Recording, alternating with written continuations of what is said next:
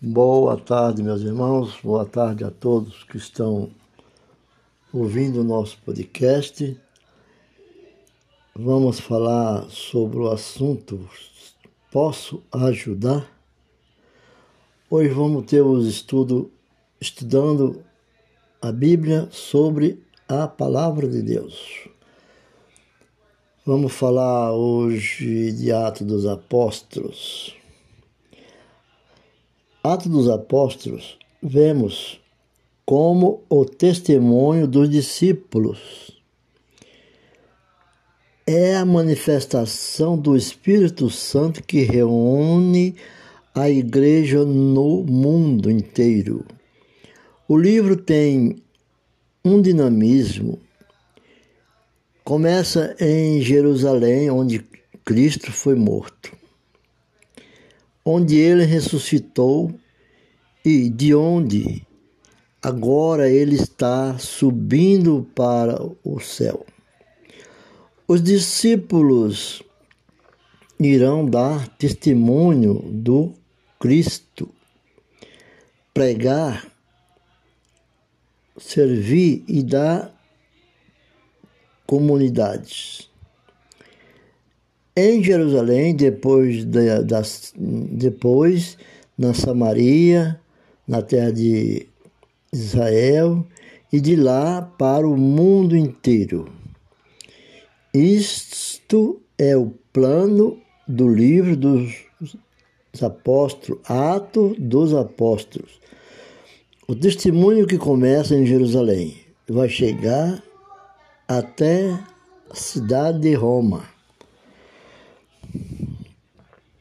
O poder do Espírito Santo através da igreja é a característica mais surpreendente de Atos.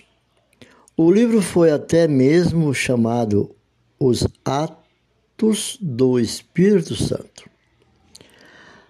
A sua obra no livro Entretanto, não pode ser compreendida sem que seja sem que veja a relação entre Atos e os evangelhos, que demonstram uma continuidade essencial.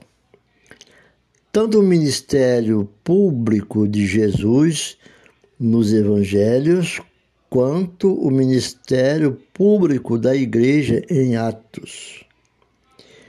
Começaram com um encontro com o Espírito, com o Espírito Santo.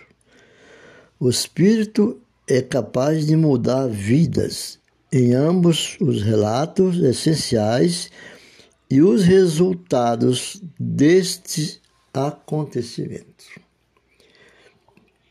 Atos procura mostrar o desenvolvimento da pregação do Evangelho de Jesus no mundo dos judeus e que depois penetra no mundo dos gentios para mostrar que o povo de Deus é um povo individual. O livro fala de uma rede de comunidade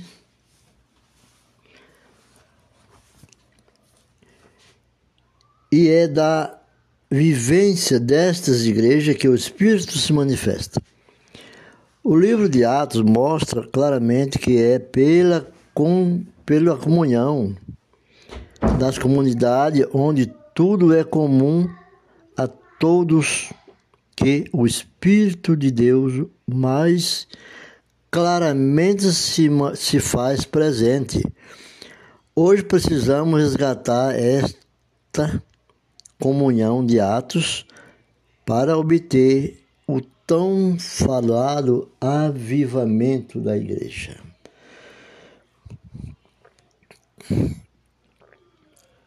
A igreja precisa hoje resgatar o papel de local de adoração e comunhão, local onde se vive o amor do Pai, resgatar seu papel de instrumento de salvação, resgatar seu papel de instrumento para proclamar a todos os povos, tribos e nações que Jesus é o Senhor. Quanto à autoria e data de Livro dos Apóstolos, num fórum teológico do qual eu participei, uma pessoa, membro, perguntou: Atos dos Apóstolos é de Paulo ou é de Lucas? Né? Eu, não, eu achei a, a pergunta assim, curiosa, né? Porque ele procurou ler Atos Apóstolos sem procurar realmente quem é o autor. Isso é bom. Mas quando nós sabemos quem é o autor do texto, a gente se encontra com, com aquele personagem bíblico. Mas tudo bem. A autoria e a data. As palavras iniciais de Atos referem-se ao Evangelho de Lucas. Como o primeiro relato. E visto que ambos os relatos são dirigidos à mesma pessoa, Teófilo, sabemos que Lucas, embora não ensinasse seu nome, não assinasse seu nome, foi o escritor de Atos.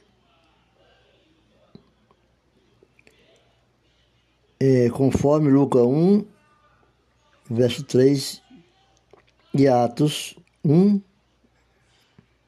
1.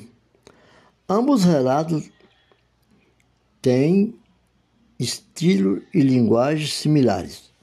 Escritos eclesiásticos do segundo século depois de Cristo, de Irineu de Leão, de Clemente de Alexandria e de Tertuliano de Cartago, quando, quando cita Atos, mencionam Lucas como escritor próximo de 65 anos depois de Cristo.